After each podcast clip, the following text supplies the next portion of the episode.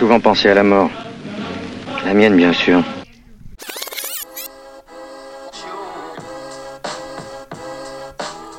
Ni euthanasie, ni aide active à mourir, que dit la loi Claes-Leonetti?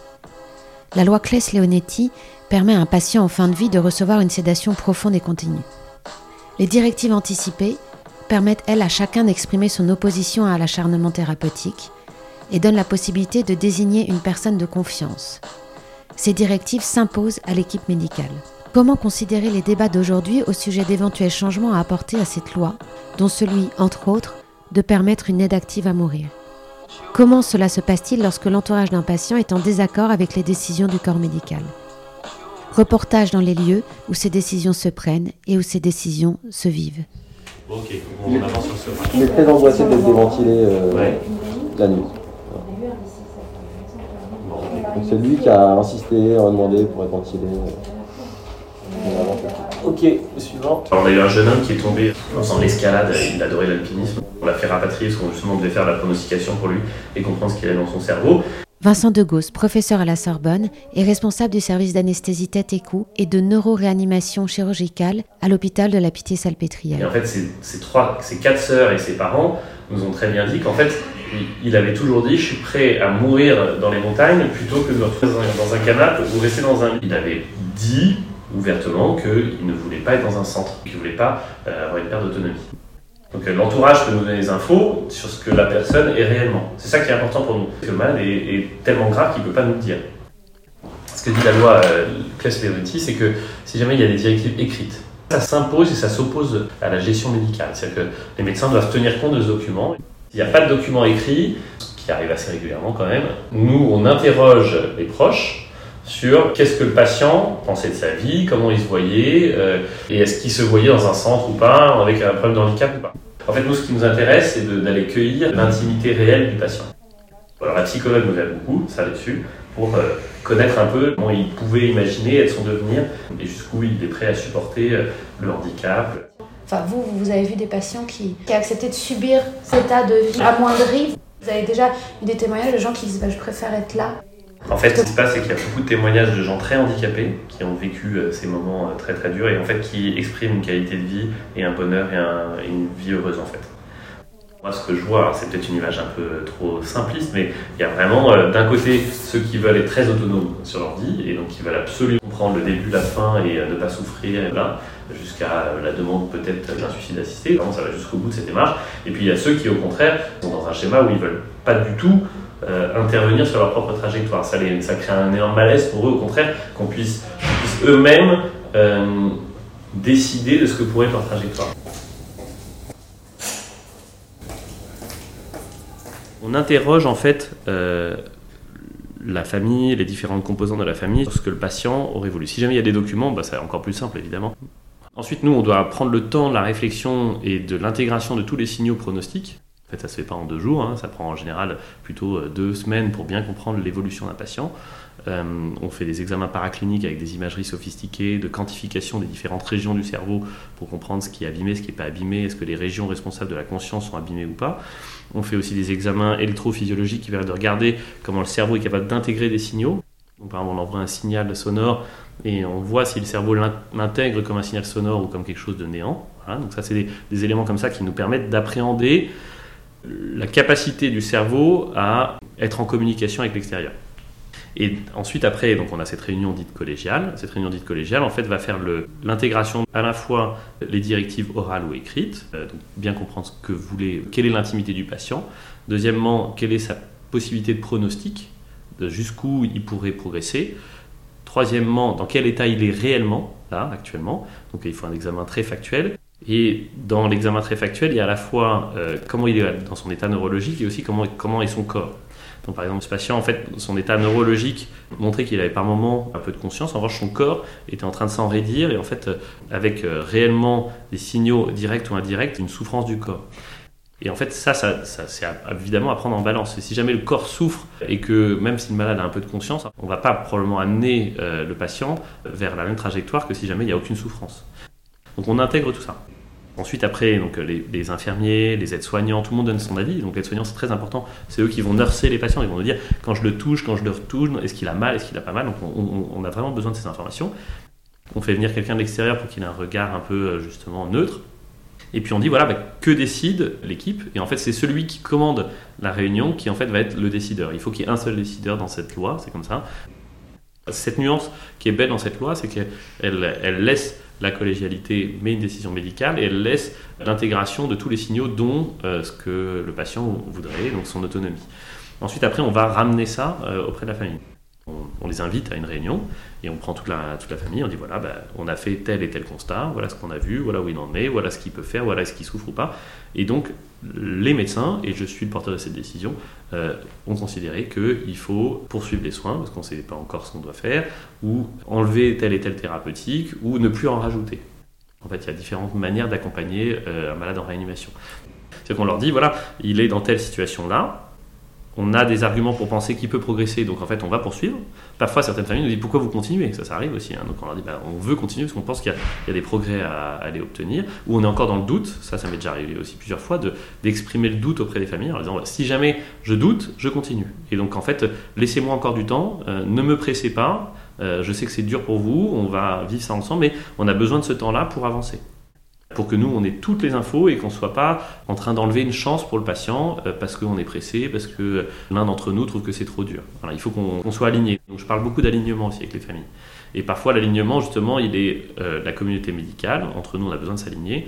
Et puis, dans les familles, parfois, il y a une temporalité qui est différente entre euh, la femme, la maman, les enfants. En fait, l'alignement sur la compréhension du dossier, elle peut prendre un petit peu de temps. Quand vous optez pour euh, conseiller de cesser les, soins, l'accompagnement, le principal euh, obstacle de la part des familles, c'est souvent une question de religion, facteur euh, culturel. La plupart du temps, donc nous, on arrive avec des éléments qui sont assez tangibles, scientifiques, euh, avec une appréciation que la médecine sait faire en 2022. Donc après, euh, voilà, ça aussi, on, explique qu'on est en 2022, peut-être qu'en 2042, ce sera complètement différent. Et ce qui peut brusquer les familles, c'est quand euh, il y a un défaut de confiance dans l'équipe. Donc c'est-à-dire qu'en fait, au départ, on n'a pas réussi à bien les intégrer dans toute la compréhension de la gravité, toute la compréhension de notre cheminement. Donc ça, c'est un travail préventif à mettre en amont pour justement au moment où on raconte tout ça, ils soient déjà prêts. Il arrive aussi qu'il y ait des familles qui culturellement ont du mal à appréhender la médecine qui fait des pronostics, qui est capable de deviner le, devenir du patient. il y a évidemment des éléments qui sont d'ordre religieux, donc le culte peut jouer, et c'est vrai pour tous les cultes, hein, euh, mais euh, il y a aussi des cultures en fait ou si jamais on a été inculturé à une médecine moderne euh, qui cherche à faire de la prévention en vue d'éviter des maladies, par exemple on a beaucoup parlé de la vaccination, il y a des antivacs qui sont de différentes cultures. Et donc ça dépend vraiment du background des familles et de la confiance qu'elles ont dans la médecine et dans la médecine qui peut euh, comprendre le devenir des patients. Et d'où vient précisément, selon vous, ce manque de confiance? Méconnaissance pour certains. C'est vrai qu'on a parfois des familles qui viennent d'autres bassins de population que l'Occident et donc pour eux c'est compliqué en fait de comprendre toutes les technos qu'on a en place et ils ne savent même pas ce que ça veut dire euh, une directive anticipée, parce qu'en fait, ils n'ont jamais appréhendé ça dans leur euh, manière de voir leur projection personnelle. Et puis, euh, il y a des personnes qui sont au contraire complètement occidentalisées ou qui vivent en Occident depuis des générations et des générations et qui ont une défiance énorme, un peu de complotisme, et donc ça joue souvent contre nous. Moi, j'ai envie de dire que même avec la période Covid qu'on a vécue, cette défiance, elle est acutisée. On la retrouve de plus en plus. Dans ce que vous dites, on comprend qu'il y a deux temps à respecter. Il y a le temps du patient, de ce que vous estimez nécessaire pour lui, mais il faut aussi conjuguer ce temps-là avec euh, le temps des familles, qui n'est pas toujours le même. Est-ce que cela signifie que vous attendez quelquefois pour prendre une décision car les familles ne sont pas prêtes? Régulièrement. C'est qu'en fait, on peut raconter l'histoire avec les différents temps. Il y a le temps initial de l'accueil du patient. Le patient est, euh, en situation de grande instabilité. S'il vient pas en réanimation, il est mort. S'il vient, on peut potentiellement lui sauver la vie. En général, on est très alignés, les familles et les, soignants, pour euh, proposer un schéma de survie euh, à l'extrême. S'il faut, même avec, on pourrait imaginer une médecine même qui soit s'acharne à ce moment-là, mais c'est pas grave. En fait, on est dans le doute, donc en fait, on se donne le maximum. Ensuite, après, il y a un, moment qui est une réanimation d'organes pour essayer de préserver l'organe, parce qu'il y a euh, des problématiques euh, secondaires, des surinfections, des problèmes d'œdème au niveau du cerveau, euh, qui font qu'en fait, on est obligé de préserver le patient pendant une période qui dure à peu près une quinzaine de jours. Et puis ensuite, après, on a un moment d'évaluation pour voir quel est l'état neurologique du patient dans les suites de son trauma ou de son accident cérébral. Et sur cette période d'évaluation où nous, on récupère des éléments tangibles sur la pronostication, l'état neurologique, et là, il faut bien qu'on soit aligné avec les familles. Et après cette période-là, on fait une pause, et c'est là où finalement on fait notre réunion collégiale. Et le temps des médecins n'est pas forcément le temps des familles, et donc là, il nous refaut du temps parfois. Donc euh, régulièrement, là encore euh, dernièrement, j'ai eu euh, une famille où il a fallu que je redemande à l'équipe médicale et paramédicale de prendre le temps justement de redonner une semaine ou 15 jours de plus pour telle ou telle famille parce qu'on n'était pas encore alignés, la confiance n'était pas là, il y avait un dissensus entre la mère et, la fille, justement, dans ce cas-là.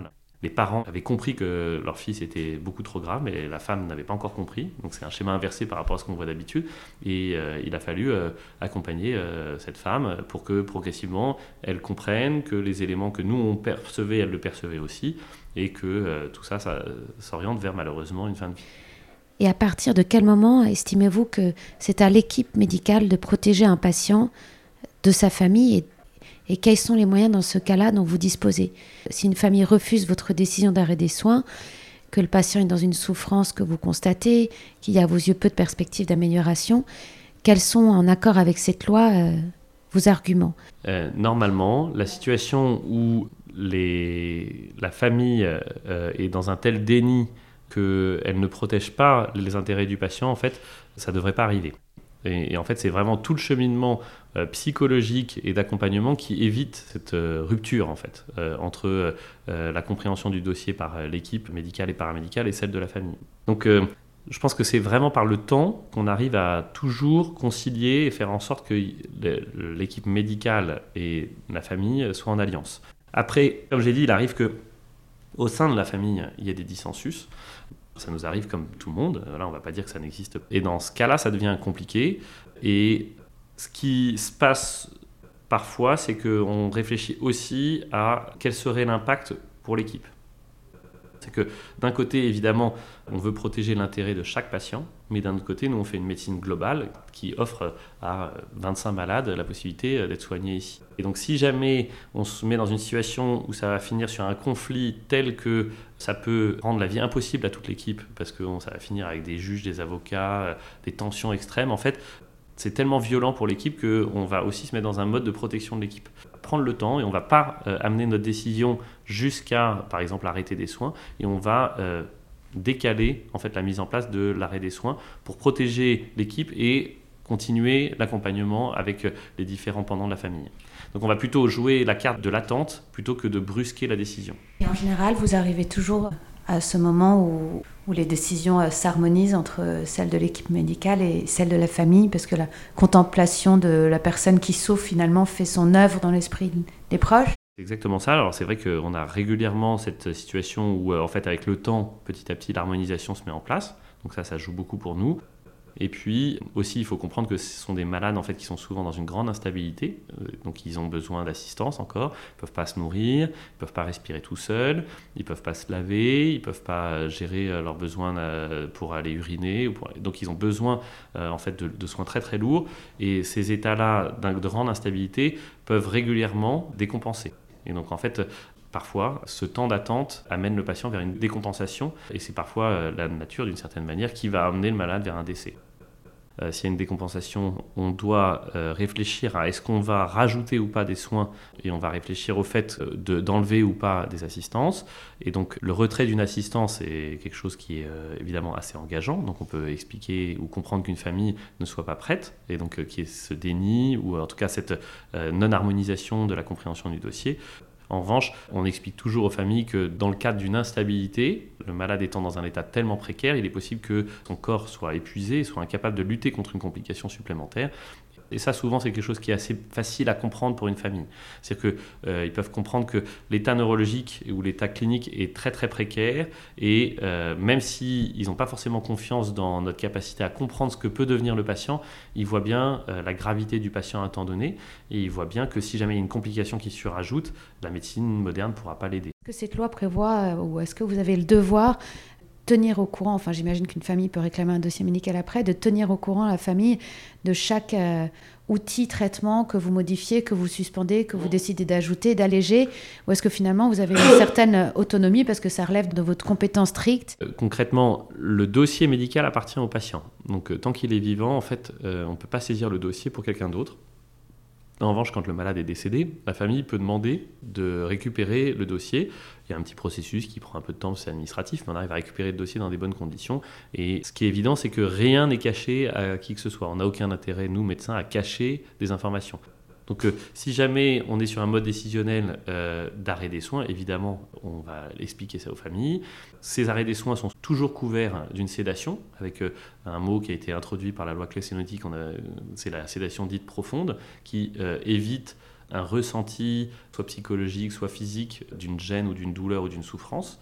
Et donc euh, c'est complètement couvert par ce cadre-là. Et ça c'est écrit dans la loi, écrit dans le dossier, la collégialité est armée et ensuite raconté évidemment aux familles. Ça c'est un scénario clair, mais lorsque la mort euh, risque de survenir dans le cadre d'une complication, que vous décidez alors qu'il ne doit pas y avoir d'acharnement et que vous suspendez certains, certains soins, c'est-à-dire que vous vous abstenez de certains actes, en sachant que cela peut accélérer la fin, elle est là la marge plus floue, non? La marge plus floue, oui, c'est-à-dire qu'en fait, euh, on va écrire dans le dossier qu'on a décidé euh, non pas d'un arrêt euh, de telle ou telle thérapeutique, mais d'une limitation, c'est aussi explicite. Donc on va limiter l'accès à des traitements qu'on considère comme étant très invasifs ou disproportionnés. Et donc ça, c'est tout à fait aussi dicté par la loi. Donc on va dire, par exemple, ce malade, euh, on ne lui mettra pas euh, une assistance pour euh, remplacer le cœur, ce qu'on appelle une ECMO. on ne lui mettra pas une dialyse. Parce qu'en fait, sa situation est tellement grave que rajouter cette assistance est disproportionné par rapport à, sa, maladie actuelle. Et donc on peut évidemment l'écrire, on va l'écrire, et puis on va évidemment le dire aussi aux familles que on anticipe à l'avance que si jamais il y a telle ou telle complication, on ne rentrera pas dans un schéma d'acharnement et de disproportion des soins euh, et qu'on est mesuré sur ce qu'on va fournir comme soin aux patients.